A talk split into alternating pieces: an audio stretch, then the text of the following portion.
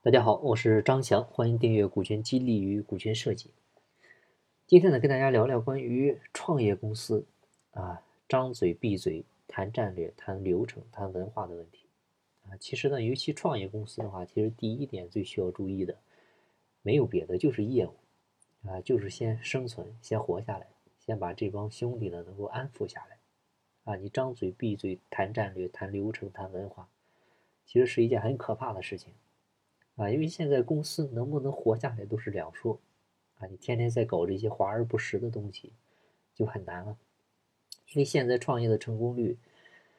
万分之一都不到，尤其对于小企业来说，活下来才是王道。啊，就是我们现在要思考的就是我的客户是谁，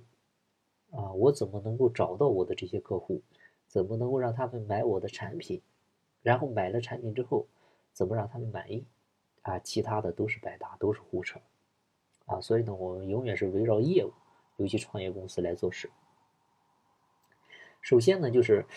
创业型的公司呢，因为它规模比较小，啊，人数呢通常也不多，啊，基本上都十个人以内，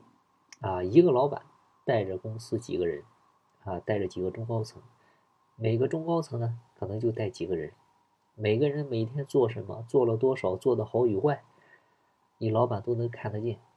那这种公司的典型特点就是，老板往往是最大的业务员，啊，基本上每天都是在外面拉客户跑业务，其他的员工呢，在家里面负责交付、负责执行，啊，盈利模式呢非常简单，每个人的分红呢也很明确，啊，这个时候你没必要搞战略，没必要搞流程、文化这些管理上的东西，所以说你说创业型公司要说有战略。啊，其实活下来就是最大的战略。但是吧，我们很多老板呢，呃，自己公司做的不咋地，但是呢，天天爱思考，我未来几年要做到行业第一，啊，做几年我要干到上市，啊，甚至要干成我们当地的首富。所以呢，劝劝各位还是醒醒，啊，仰望星空这件事当然本身没错，但是的话呢，脚踏实地是更加的重要。为什么这么说呢？因为战略呢，它永远不是规划出来的，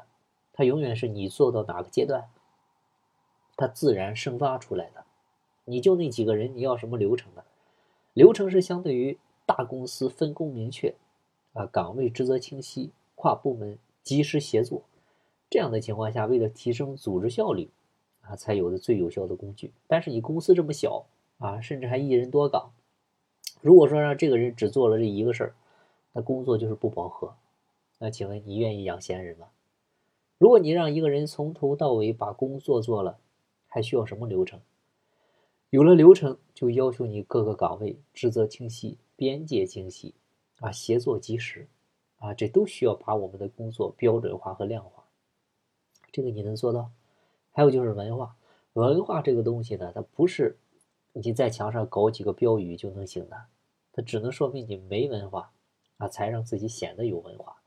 真正的文化，它永远是员工之间的工作状态、工作氛围和你的经营理念，它是潜移默化的，啊，它是你不用强调，但是呢，它一直存在的东西。然后的话呢，建议是等公司大一点之后再提炼你的文化。再就是呢，任何的管理呢，它都是有成本的，尤其作为创业型公司，它没有管理就是最好的管理。创业型公司的特点就是短平快。要的就是野蛮生长，公司内部已经形成了一套默契的运转逻辑，它不需要照抄照搬那些大公司的运转方式了。啊，你有时候学了，反而不知道该怎么做。向大公司学习呢，不是学的他们的现在，而是要学习他们在你这个规模的时候做了什么。你否则的话，就是蚂蚁学大象，啊，结果呢，弄了一堆的管理制度、流程手册，搞得员工工作做不好。天天来应付这些数据，应付表格，应付审批流程，然后士气搞得很低落，效率呢搞得也很低，啊，做不出成绩来，最后的话呢必死无疑。所以公司规模小的时候，有一些基本的制度就可以了，还是要依靠于老板的人质，啊，以此呢来增加员工的凝聚力和向心力，让员工感受到大家庭的温暖。所以呢，有时候。你们亲切的称呼员工为家人是可以的，啊，因为人既是理性动物，更是感性动物，工作奖金是基础，让他们体会到组织的温暖才是关键。那好了，关键问题来了，公司什么时候要做管理呢？公司跟人一样，不同的阶段做不同的事儿。